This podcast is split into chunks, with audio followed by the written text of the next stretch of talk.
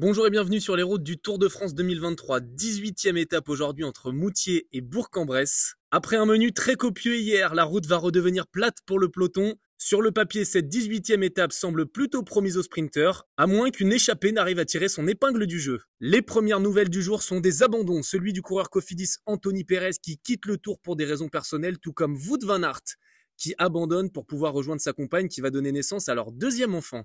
L'explication du jour dans ce podcast, vous le savez, sport et culture. Dans une poignée de secondes, je vous explique la règle des 3 km en cyclisme. Restez avec nous et ne bougez pas. 13h40, le départ réel. Après un départ fictif de 30 minutes, les coureurs sont lâchés pour 184 km. Casper Asgreen, en l'absence de Fabio Jacobsen, attaque le premier du jour. Trois coureurs à l'avant, Victor Kampenhardt de la Lotto, Jonas Abramson de l'équipe Uno X, rejoignent Casper Asgreen à l'avant, le peloton fait rideau derrière, l'équipe de Jasper Philipsen contrôle. Les trois échappés comptent près d'une minute d'avance, ils sont à 123 km de l'arrivée à Bourg-en-Bresse. Les coureurs sont dans le secteur du lac du Bourget, le ciel est dégagé en Savoie, le thermomètre frôle avec les 30 degrés, journée encore très chaude sur le Tour de France.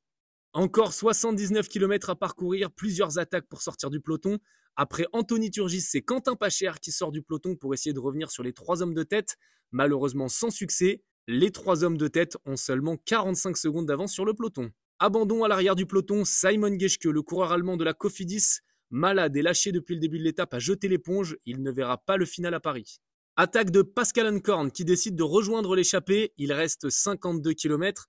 Regroupement en tête de course, ils sont désormais 4 à l'avant. Les deux coéquipiers Kampenhardt et Einkorn ont rejoint Abrahamsum et Casper Asgreen. L'écart avec le peloton est de 55 secondes. Il reste 7 km. Énorme numéro des quatre échappés. Casper Asgreen, Victor Kampenhardt, Pascal Enkorn et Jonas Abramson ne faiblissent pas et restent à environ 20-25 secondes devant le peloton. Et si ils réussissaient à aller jusqu'au bout? 3 km 5, c'est du délire. Moins de 10 secondes d'avance pour les échappés. Le peloton devrait normalement les avaler, mais rien n'est fait dans ce final très tendu. Les quatre hommes de tête sont des coureurs extrêmement solides. Un kilomètre, la flamme rouge, c'est incroyable. Les quatre hommes de tête sont toujours devant. Quel numéro invraisemblable de la part des échappés. Et c'est incroyable, la victoire pour Casper Asgreen au sprint. L'échappée est allée au bout. Les quatre hommes de tête ont résisté au peloton jusqu'à la ligne et c'est le coureur danois de la Soudal Quickstep qui s'impose au sprint. Le peloton a échoué à seulement quelques mètres. En début de ce podcast, je vous ai parlé de la règle des 3 km. C'est une règle qui est assez récente. Les organisateurs des courses cyclistes ont voulu limiter le nombre de personnes à l'avant dans le final sur les étapes de sprint, et pour éviter que l'ensemble des coureurs ne frottent et que ceux qui ne jouent que le classement général ne se bagarrent pas pour être à l'avant à la fin de la course. La borne des 3 km sur une étape de plaine, c'est comme une pré-ligne d'arrivée. Tous les coureurs qui sont passés ensemble à 3 km sont notés au même temps à l'arrivée s'ils ont un problème par exemple mécanique ou autre. Leur temps est donc validé à partir du kilomètre 3 de la ligne d'arrivée. Ce qui permet en rapide, par exemple, au leader des équipes comme Jonas Vingegaard, qui est lui grimpeur et qui joue uniquement le classement général, de se relever légèrement à partir des trois derniers kilomètres pour éviter d'aller frotter avec les purs sprinters qui, eux, visent la victoire d'étape.